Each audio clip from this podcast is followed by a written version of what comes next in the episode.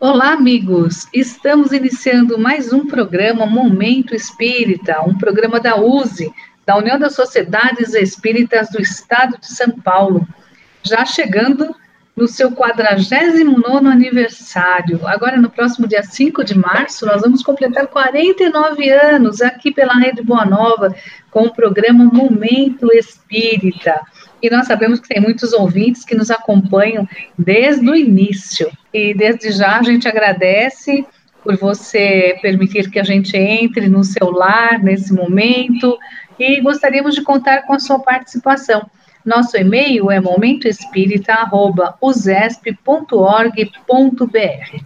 No programa de hoje, nós vamos abordar vários assuntos de muito interesse começando com a indicação de um livro do Wilson Garcia, Uma Janela para Kardec. Daqui a pouquinho você vai saber mais. Também em Espiritismo hoje, vamos falar sobre a questão da convivência social com a injúria e a violência. Então, vamos hoje tratar de um assunto que está bem atual aqui entre nós. E também vamos continuar com o estudo do livro dos médiuns, hoje continuando o estudo da formação dos médiuns, falando sobre a questão da mudança de caligrafia numa comunicação de psicografia e também a perda e suspensão da mediunidade. Por que, que certos médiums perdem sua mediunidade? Fica suspenso. Então, isso nós vamos tratar no programa de hoje. E junto comigo, Suzete, estamos aqui com o Norberto Tomazini. Boa tarde, Norberto, tudo bem? Olá, Suzete, olá, Amorinho, olá, Ivan, olá, amigos aqui no Momento Espírita, muito feliz de estar com vocês hoje. Ivan, também conosco. Olá, Suzete, Amorim, Norberto e queridos ouvintes, com muita alegria que iniciamos mais um programa Momento Espírita. Aproveitem, um ótimo programa a todos. Amorim. Olá, amigos, mais uma vez vamos falar sobre Espiritismo e Movimento Espírita, aqui em nosso programa, já próximo dos 49 anos, Suzete.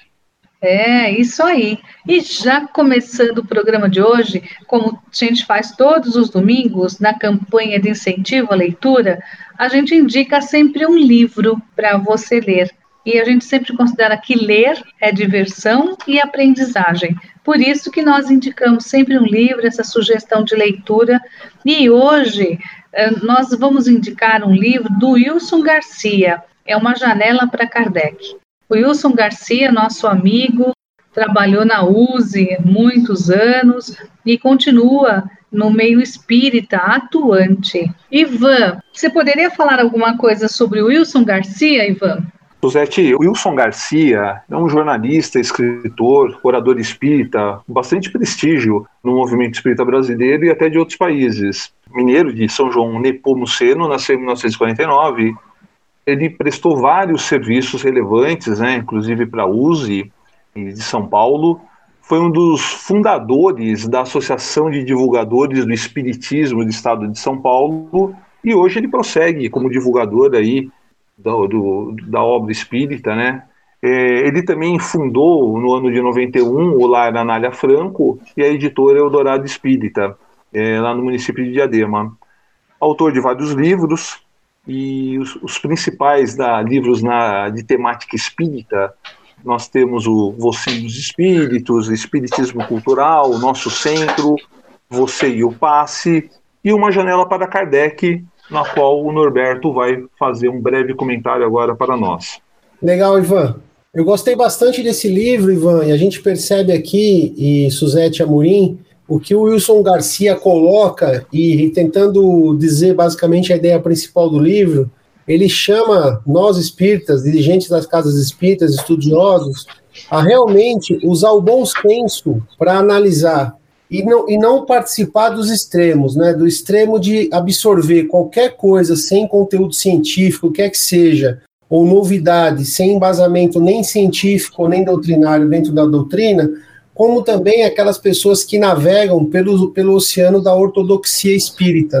E eu gostei de uma frase que ele coloca aqui no livro, que eu vou citar para vocês. Ele fala assim: o Espiritismo, portanto, navega nas ondas do pensamento humano. Os homens fazem dele o que desejarem, na expectativa vã de que não importa o que fazem nem como fazem, o importante é estar envolvido com ele. E ele coloca justamente esse alerta, dizendo que nós espíritas, que tratamos a doutrina espírita, temos uma responsabilidade em passar o espiritismo de uma forma coerente, de uma forma que as pessoas possam interpretar o espiritismo e usar ele em seu dia a dia para se melhorarem, sem procurar ir para os extremos, os extremos das novidades sem embasamento nem doutrinário, mas também o extremo da ortodoxia. Um livro muito interessante, fácil de ler. Wilson Garcia escreve esse livro de uma forma bem gostosa. É um livro que você acaba, quando você percebe, você lê. E a gente recomenda esse livro para todos os amigos aqui do Momento Espírita. Muito bom. A Amorim também quer comentar alguma coisa sobre o livro? O Wilson Garcia faz uma abordagem bastante abrangente de vários temas relacionados com o nosso tratamento ao espiritismo. Ele fala, por exemplo, sobre Kardec e as teses inúteis de sua reencarnação. Quantas vezes a gente tem visto o pessoal disputando para saber quem é que foi o Kardec reencarnado? Absolutamente inútil. Perda de tempo do movimento espírita. Ao mesmo tempo, ele fala que o espiritismo é a doutrina da moderna informação. Esse é um outro capítulo. Ele também coloca Kardec um farol para o próximo milênio. São muito interessantes esses textos que o Wilson Garcia coloca aqui, ele chega, inclusive, a discutir a importância histórica do movimento espírita nos cursos doutrinários. Muitas vezes a gente fica também disputando saber qual curso é melhor, qual a forma melhor de conhecer o espiritismo. Então é preciso pensar, é preciso raciocinar a respeito desses temas. Esse livro, Suzette, é, apesar de não ser muito novo, ele está disponível e as pessoas podem procurá-lo nas livrarias e bibliotecas e se deliciar com o texto do Wilson Garcia. Então fica aqui a nossa dica de hoje, um livro chamado Uma Janela para Kardec. É bonito esse nome, é romântico, né? Uma Janela para Kardec, do Wilson Garcia. Então, essa é nossa indicação para que você também conheça mais sobre a doutrina espírita. Depois dessa indicação, nós vamos passar para o Espiritismo hoje e trazer um tema que bem atual e que está acontecendo muito nos nossos meios sociais. É a questão da convivência social com injúria, a injúria, a violência, frente ao conhecimento espírita. Como nós, espíritas, devemos trabalhar o ambiente social quando surgem essas situações?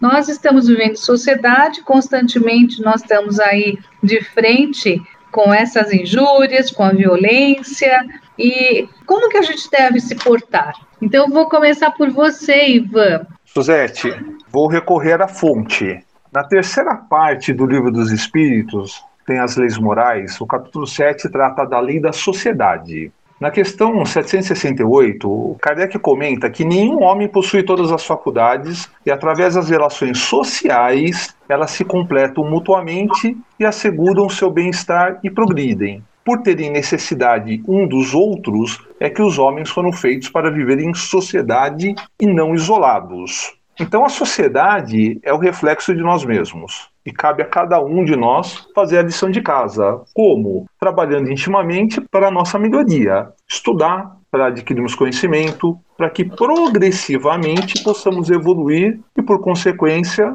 através de boas atitudes e trilhando o caminho do bem, contribuirmos para uma sociedade melhor e mais justa, sempre lembrando da lição que Jesus nos deixou: faça aos outros o que gostaria que fizessem a você. Só que aí nós temos o quê? A questão da violência. Então, no nosso dia a dia, a frequência é cada vez maior, fatos que nos chegam através da mídia, da, da internet, da TV, do rádio, fatos que nos chocam muito profundamente pelo grau de violência que caracterizam. Então, por exemplo, atualmente nós temos um grande número de casos de feminicídio que é o assassinato de mulheres num contexto de violência doméstica ou aversão até mesmo ao gênero da vítima em todas as classes sociais e não apenas no Brasil. É um fenômeno mundial. E que nos leva à seguinte reflexão, Suzete: como pode um ser humano cometer tamanha barbaridade? Então, vamos refletir um pouquinho sobre isso.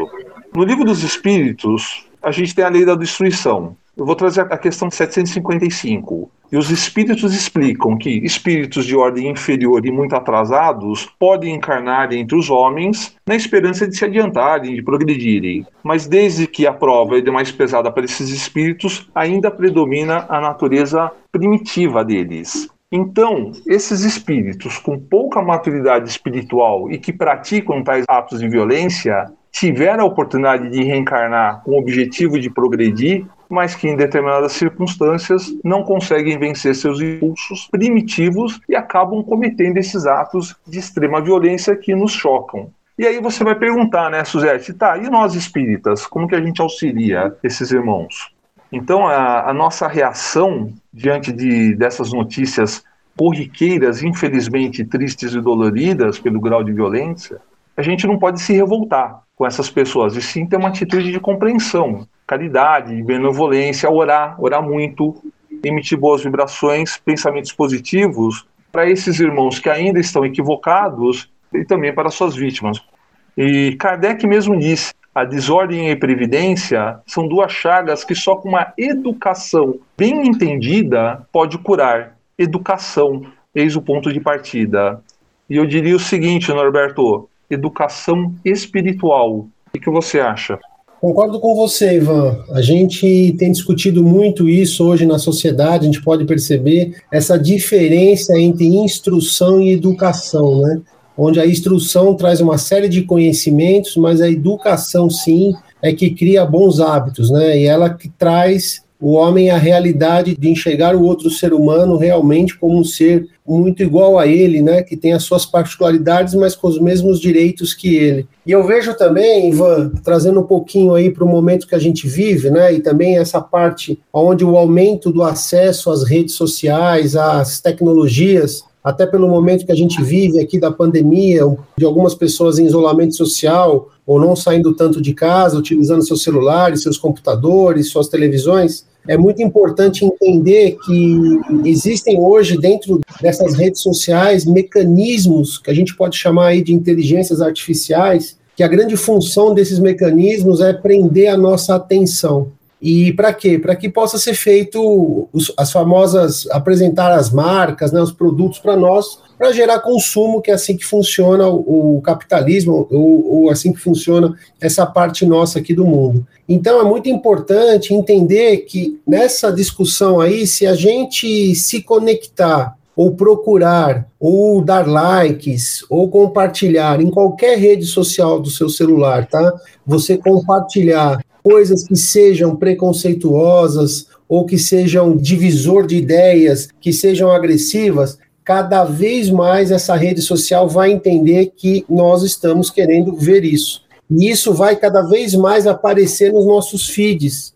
E isso tem causado o que os cientistas hoje chamam, que estão analisando, as famosas tocas de coelhos. Essa toca de coelho é como se todo mundo pensasse igual a mim. E isso Olhando hoje os jovens de 14, 13 anos, quando a gente vai aqui no centro, e dá, no centro, quando a gente tinha a mocidade aberta, agora está tá em, em virtual, a gente tem muito discutido com jovens, principalmente, que, que vem da geração após o Orkut, e realmente eles têm essa dificuldade de discutir as ideias, de discutir é, os pontos, é, acaba se achando que como você passa seis ou sete horas na frente de, um, de uma tela e você começa sempre a se conectar com pessoas que pensam iguais a você, você acaba achando que aquilo é uma verdade absoluta. E a, a discussão de ideias começa a ficar um pouco prejudicada. Então é muito importante que os pais, educadores, os responsáveis pela casa espírita tragam realmente o que você falou aí, o ensinamento da doutrina espírita, o evangelho é, de Jesus, para evitar que tenha essas, essas divisões que acabam fomentando essas atitudes aí, sejam elas de preconceito contra gênero, raça, classe social. E para terminar, eu gosto muito, quando discute esse ponto, dizer lá no Evangelho segundo o Espiritismo, no capítulo 17, item 3, está assim: o homem de bem é bom, humano, benevolente para com todos, sem distinção de raças nem crenças, porque em todos os homens vê irmãos seus. Então, talvez isso seja a, uma, a maior educação que a gente pode ter, é olhar o nosso semelhante como nós queríamos que ele nos olhasse, eu diria que esse é o grande antídoto para toda essa discussão, é, todas essa, essas coisas que a gente tem visto no mundo, e o Espiritismo traz essa educação moral de forma a você conseguir encarar o outro como semelhante a você. Muito bem colocado, Norberto. Amorim gostaria de fazer alguma complementação? Uma questão importante é que algumas vezes as pessoas consideram que, já que a internet está provocando essa distorção de convivência, então vamos acabar com a internet. O que é uma falha de entendimento, porque não é a internet que é o problema, não é o programa que é usado como veículo de comunicação social que é o problema, é como as pessoas usam isso.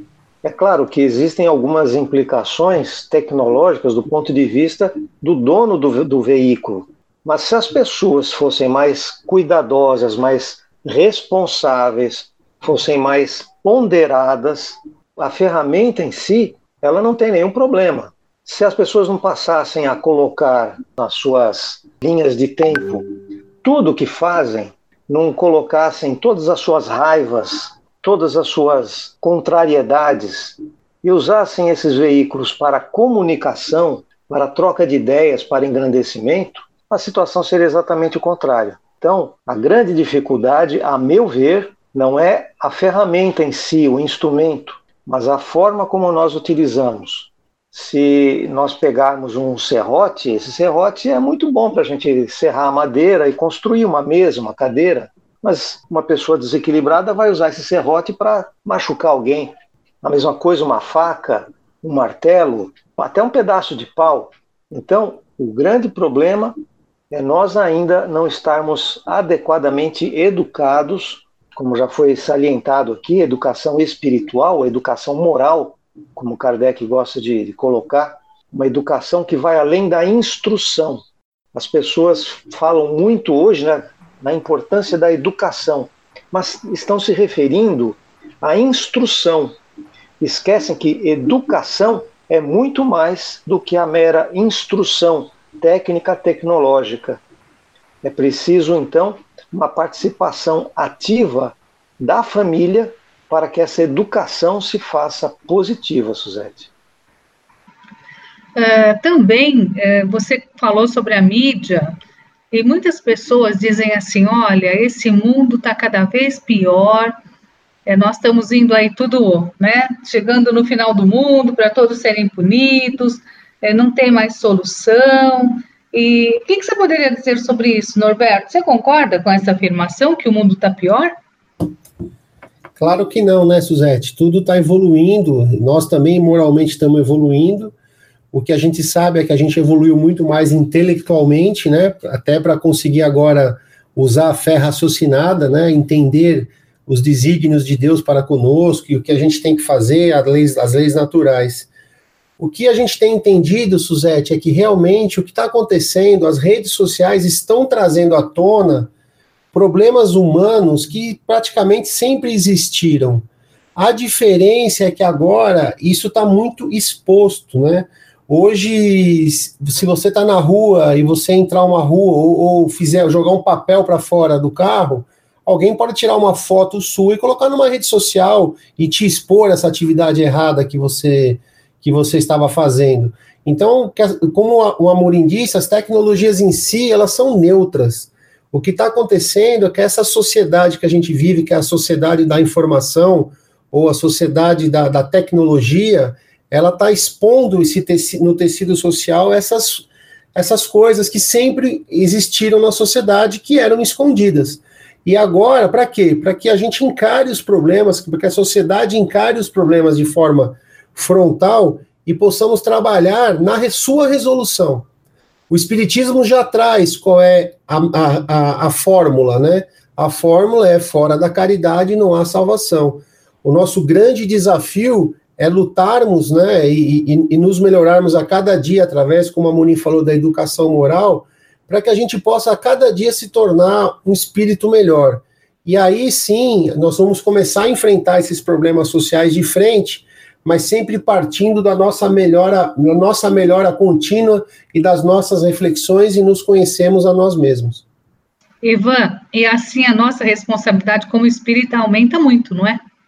Sem dúvida, Suzete. Acho que o Norberto chamou muito bem a questão do homem de bem. Porque Jesus, ele fez da brandura, da moderação, da mansuetude, da afabilidade, da paciência uma lei. Ele sempre condenou a violência e a cólera. Então, eu acho assim, enquanto haver, e isso existe hoje em dia na nossa sociedade, o egoísmo, aquela questão do, do, do forte, né, querer é, esmagar o, o fraco pela violência. Essa, enquanto essa condição existir, a gente, em paralelo com a lei do progresso, a gente sabe que é, a gente está tentando, lutando tem, pela transformação íntima, pela nossa reforma interior, para quê? Para que a gente saia dessa condição ruim que nós, que a sociedade está e depende de cada um, da, depende da transformação íntima de cada um para se afastar dessas práticas milenares do, de, de, da prática do mal, da violência, da, da, da conquista e trilhar o, o, caminho certo, que é o caminho correto, o caminho do bem, o caminho da caridade, que o Norberto falou. É, eu acho que a, a adição é, é clara, a, o Espiritismo nos, nos, dá o roteiro, o roteiro seguro, é, nos indica o que nós temos que fazer e realmente está na nossa mão. Lembrando que a sociedade começa por nós.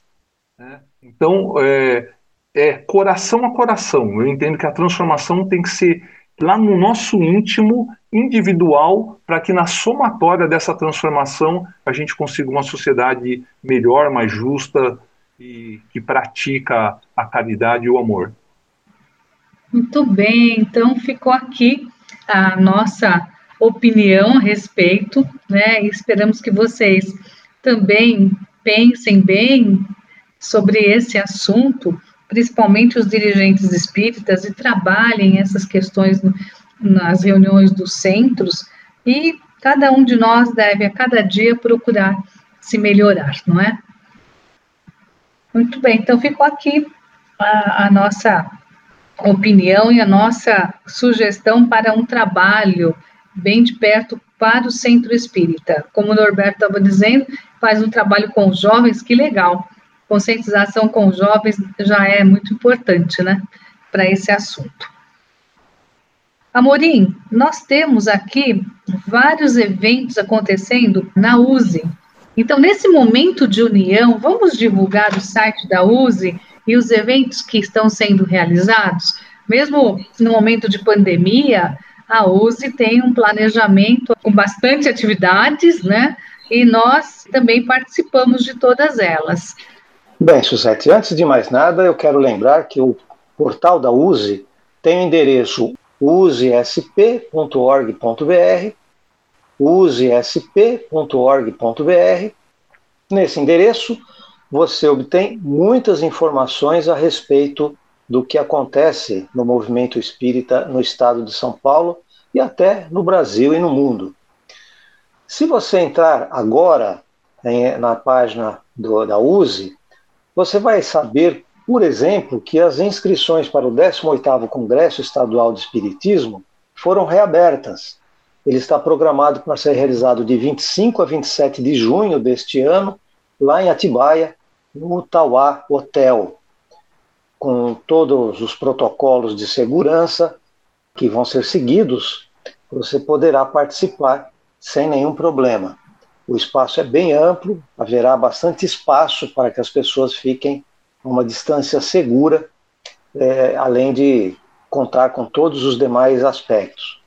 Existem também outras questões que são aqui no portal da USE. Por exemplo, você tem acesso à revista digital Dirigente Espírita. A revista digital Dirigente Espírita, que é o veículo de comunicação oficial da USE, está em seu número em sua edição 181 e tem muitas informações interessantes e além de tudo, é, além das informações todas que a revista digital nos oferece, ela também é o registro histórico de tudo o que acontece no movimento espírita. Então, desde o seu primeiro número, que é uma continuação do jornal Unificação, a revista digital vem reportando o que acontece no movimento e se você tiver interesse em conhecer o desenvolvimento do movimento espírita, é só você pegar essa revista digital ou o jornal Dirigente Espírita anterior à revista, e também você pode consultar o próprio jornal Unificação e você tem o desenvolvimento do movimento espírita no estado de São Paulo e até no Brasil e no mundo. Isso é importante. Amorim, você estava falando do congresso e quem quiser fazer a inscrição pode fazer através do site da USE? É fácil a ser, uh, fazer a inscrição? Entrando aqui através do portal da USE, você tem uma chamada que vai dar direto na, no formulário de inscrição. Então é só entrar em portal da USE, usesp.org.br e você tem acesso a essa inscrição. É muito fácil. O formulário também é relativamente simples, você vai preencher em apenas alguns minutos e já fica inscrito para participar desse grande encontro. Como vai acontecer em junho, e nós esperamos que até lá muitas pessoas já tenham sido vacinadas, eu acredito que nós não teremos dificuldades a esse respeito. Nós temos muitas palestras, muitos cursos, muitos estudos que estão documentados aqui no portal da USE. Por exemplo, a respeito do livro dos médiuns. São muitas as comemorações que estão constando aqui no portal da USE. E também o programa Momento Espírita. Se você desce um pouquinho mais na página, você encontra também o acesso para o programa Momento Espírita. Os programas anteriores você pode assistir e tirar as suas dúvidas sobre o que foi apresentado, pegar alguma informação que você não conseguiu anotar tudo isso no portal da USE, usesp.org.br, Suzete. Tudo bem. Nós também gostaríamos de lembrar nesse momento sobre a Rádio Boa Nova e a TV Mundo Maior. Nós sabemos que nesse momento de pandemia, muitas pessoas, muitas, muitas sociedades, centros espíritas, uh, inclusive comércio, todos sofreram um grande baque por não poderem funcionar. E uh, gostaríamos de lembrar sobre as casas André Luiz, que atende tantas pessoas necessitadas que também está precisando da nossa colaboração. Se você puder contribuir de qualquer forma com as casas André Luiz, será muito bem-vindo, inclusive com alimentos. Você pode telefonar para se informar no número DDD 11 2979 2157. Vou repetir. DDD 11 2979 2157 ou ainda entrar na internet em casasandreluiz.org.br. Casas André Luiz tudo junto, sem acento e com Z no Luiz. Vou repetir casasandreluiz.org.br. Você também pode levar diretamente mantimentos ou doações a um dos endereços do Centro Espírita Nosso Lar, Casas André Luiz. Tem um na Rua Duarte de Azevedo, 691, em Santana, em São Paulo, e também em Guarulhos, na Vila Galvão ou no Picanço. E também ajudar a Rádio Boa Nova, através do Clube Amigos da Boa Nova.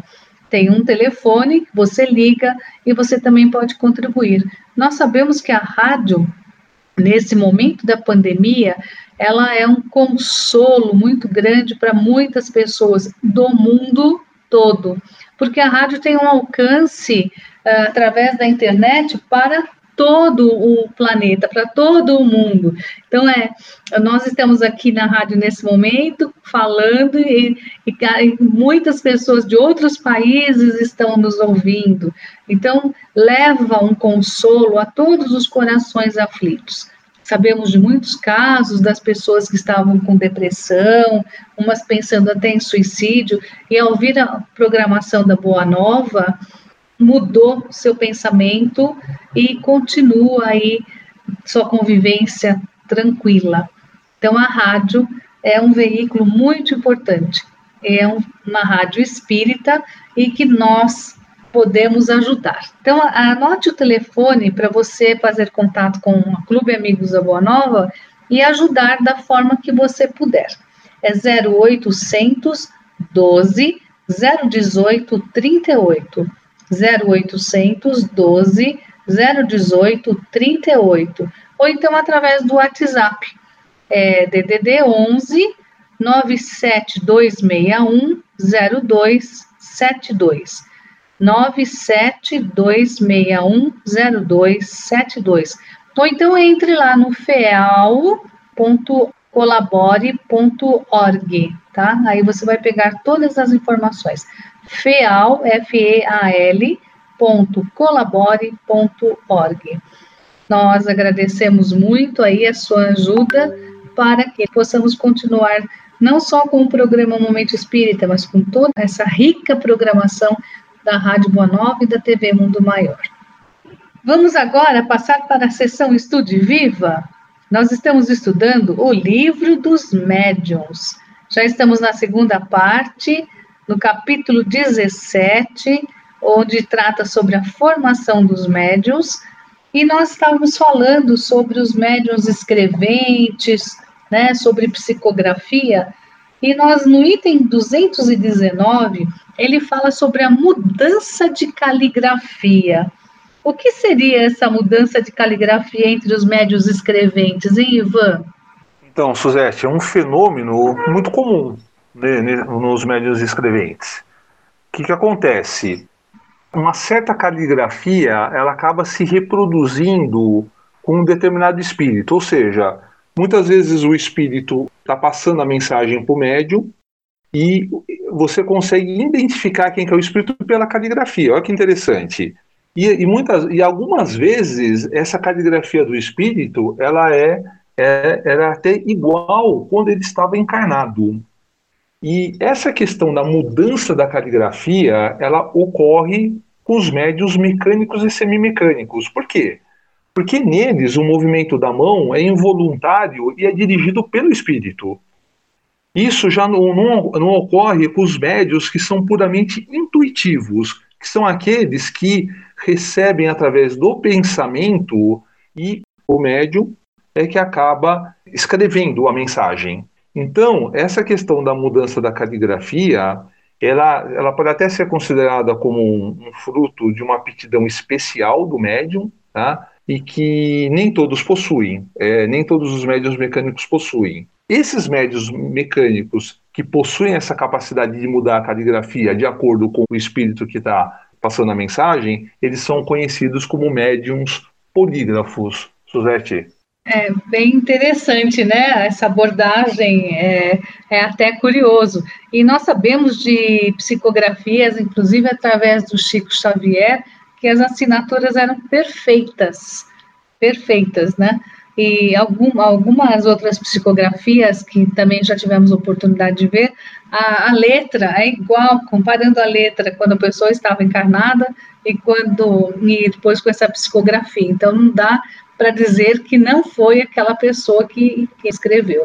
Mas, Norberto, a seguir nesse estudo, nós temos a questão da perda e suspensão da mediunidade. A faculdade mediúnica, ela está sujeita a intermitências e a suspensões momentâneas, tanto para as manifestações físicas quanto para a escrita, e aí várias perguntas foram feitas aos espíritos do porquê disso. Você poderia comentar? Por que, que os médiuns perdem essa faculdade? É muito interessante aqui no item 220, né, quando o Kardec começa a perguntar, obviamente porque ele estava notando esse fenômeno ocorrendo quando ele estava nos trabalhos mediúnicos para construir a nossa, para codificar a nossa doutrina, e é muito engraçado, e talvez a, a forma com que eles respondem, né? Que isso acontece frequentemente, né? Essa suspensão da mediunidade para qualquer tipo, né? Para qualquer gênero de faculdade, mas é quase sempre uma interrupção momentânea. E eles são muito claros, assim, a causa da interrupção, ela parou, ela desapareceu, a mediunidade ela volta a, a aparecer ou volta, volta ao médium poder exercê-la da forma que ele, que ele vinha exercendo, né? E depois Kardec também traz a discussão de, poxa, mas por que que isso acontece, né? Qual a causa da perda da, da mediunidade? É, e aí ele diz justamente é isso, que o médium pode, a qualquer momento, é, a causa da perda da, da mediunidade é porque é, quando o médium não, né, não tem né, mais o concurso dos espíritos, ou seja, por algum motivo, e aqui ele coloca depois alguns exemplos, o, o, não significa que a mediunidade parou, mas muitas das vezes os espíritos pararam de utilizar esse médium como uma ferramenta para trazer as, as, as, mensagens, as informações, para ajudar a esclarecer alguns pontos, para orientar, e esse médium acaba é, tendo essa suspensão é, da mediunidade, porque muitas das vezes os espíritos que queriam o concurso da sua mediunidade para trazer o que era necessário, eles acabam não é, utilizando mais esse, esse médium, né? E depois Kardec coloca ali, junto com os espíritos, né, na codificação, que a mediunidade, tentando resumir aqui, ela é como se fosse, nas minhas palavras aqui, uma ferramenta. Ferramenta essa que serve para como mais uma ferramenta para a evolução daquele médium que entra na seara espírita, que está trabalhando a sua mediunidade, e isso serve como uma ferramenta para ele. Mas algumas vezes, dependendo desse potencial mediúnico, o médium pode né, enveredar para uma situação de um pouquinho mais de, de, de orgulho próprio, se preocupando com, com, a sua ambição, Kardec coloca muito isso, né?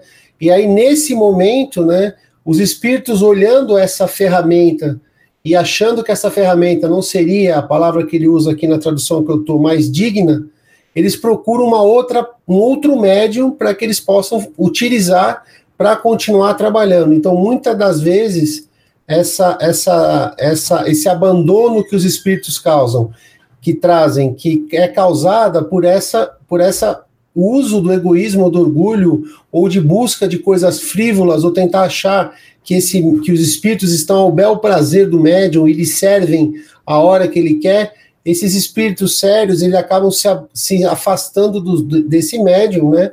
E acaba sendo retirado. E o que acontece quando isso ocorre? Se os espíritos bons deixam, deixam, ou os espíritos que estão interessados em instruir deixam, outros começam também a fazer parte e trabalhar aí é, com o médium. E muito importante, Suzete, ter essa visão que a interrupção da faculdade não é sempre uma punição para o médium. Muitas das vezes ela serve também é, como uma, uma forma do, do espírito dar um repouso material para o médium, dar um momento para o médium. Então não é também, não, você não executou bem a sua, a sua visão, a, su, a sua mediunidade, e aí você acaba sendo punido e a sua mediunidade é suspensa. Muitas das vezes isso vem em um concurso também, como a gente disse, como a mediunidade, como a suspensão dela, ou qualquer fenômeno sério espírita, ele sempre tem que ter um cunho de educar, educar, apresentar a doutrina, melhorar a pessoa e as pessoas que estão junto com esse, com esse, com essa, nessa reunião. Então, todas as vezes com esse intuito sério, às vezes acontece muitas vezes dessa interrupção aí da mediunidade. Amorim, você quer complementar? Eu queria aproveitar para comentar que, atualmente, muitas pesquisas estão sendo realizadas sobre a mediunidade. Pesquisadores espíritas e não espíritas têm se utilizado de médiums com o objetivo de buscar compreender como funciona esse processo. E essa questão da mediunidade em que acontece a troca de caligrafia dos médiuns polígrafos é um dos aspectos muito interessantes que têm sido buscados para obter uma comprovação da realidade do fenômeno. Então, eles fazem experiências, por exemplo, de é, evocar determinados espíritos, depois fazer comparação é, através de peritos judiciais é, sobre as assinaturas e sobre as letras do texto que foi psicografado. Até agora, não houve ainda é, a comprovação oficial de comunicações, porque os médiums, provavelmente, quando submetidos a esse processo, se sentem pressionados e acabam não conseguindo é, ter a tranquilidade necessária para obter as comunicações da melhor forma. mas muitas evidências já foram constatadas. Então, a, a nossa situação em relação a essa comprovação não depende, mas seria bastante, é, digamos, facilitada se nós tivéssemos médiums mecânicos, polígrafos, em bastante quantidade, é, que pudessem ser submetidos a esses testes. Por outro lado, quando a gente fala da suspensão da mediunidade, como o Norberto falou, muitas vezes o médium ele começa a se considerar muito importante, a sua vaidade, o seu orgulho ficam muito exagerados, e aí os espíritos que tinham boas intenções acabam se afastando porque esse médium quer ficar mais famoso do que os espíritos. E é claro que quando os espíritos melhores se afastam, outros vão ocupar esse espaço. E geralmente o que acontece é que esse médium começa a receber um monte de mensagens absolutamente sem qualquer base doutrinária, sem qualquer lógica. Começa a receber realmente um monte de mistificação. E ele vai acabar caindo em ridículo, o que vai, obviamente, acabar com o seu orgulho, com sua vaidade. Então é preciso muita ponderação no trato com a mediunidade, de maneira a que as pessoas não ultrapassem o, o ponto adequado, não ultrapassem o momento certo é, de parar e de perceber que o importante é a mensagem e não o médium. O médium é simplesmente uma caneta que oferece-se para fazer a escrita, Suzete. Ivan, você quer complementar? Sempre que se fala de comunicações, eu me lembro que nós estudamos aí algumas semanas atrás a natureza das comunicações. E lá tem uma classificação né, de comunicações grosseiras, fúteis, sérias e instrutivas. O que me chama bastante atenção, Amorim, é que mesmo nas comunicações sérias, é, não significa que ela esteja isenta de erros porque nem todos os espíritos sérios, isso diz Kardec, são igualmente esclarecidos.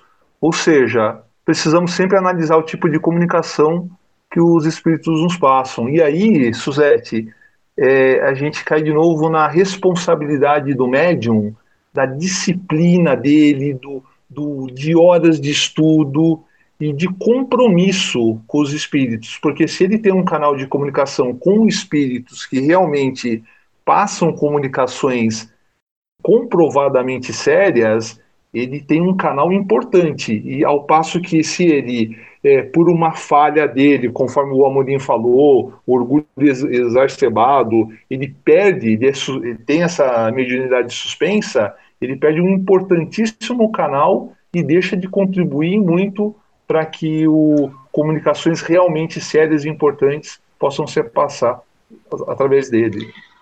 É, olha, é muito importante. Então, se você quiser mais detalhes, é só você ir no livro dos médios, no capítulo 17, e, e ler detalhes sobre isso. Na próxima semana, nós vamos continuar com o estudo e vamos falar sobre os inconvenientes e perigos da mediunidade.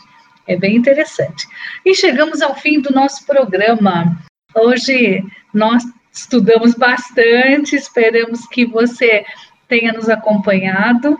E, e se quiser mandar aqui um, e-mail para nós, qual é o, o nosso e-mail? O nosso e-mail é momentoespírita.usesp.org.br momentoespírita.usesp.org.br e aproveitando, já mando aqui o meu abraço a todos os ouvintes. Na próxima semana estaremos de volta. Norberto, sua despedida. Estou muito feliz de estar aqui com vocês mais uma vez. Um abraço a todos os ouvintes aí. E com certeza nos veremos aqui na próxima semana. Um abraço a todos. Ivan. Um forte abraço a todos, Suzete, Amorim, Norberto e queridos ouvintes. Muito obrigado pela companhia. Fique com Deus e que tenha uma excelente semana. E eu, Suzete, também quero deixar aqui um grande beijo no coração de todo mundo. Desejar uma ótima semana e se cuidem, porque a pandemia ainda não acabou. E vamos aí esperando a vacina, bem tranquilamente, com muita paciência e sempre nos cuidando. Continue agora com a programação da Rede Boa Nova. Um abraço.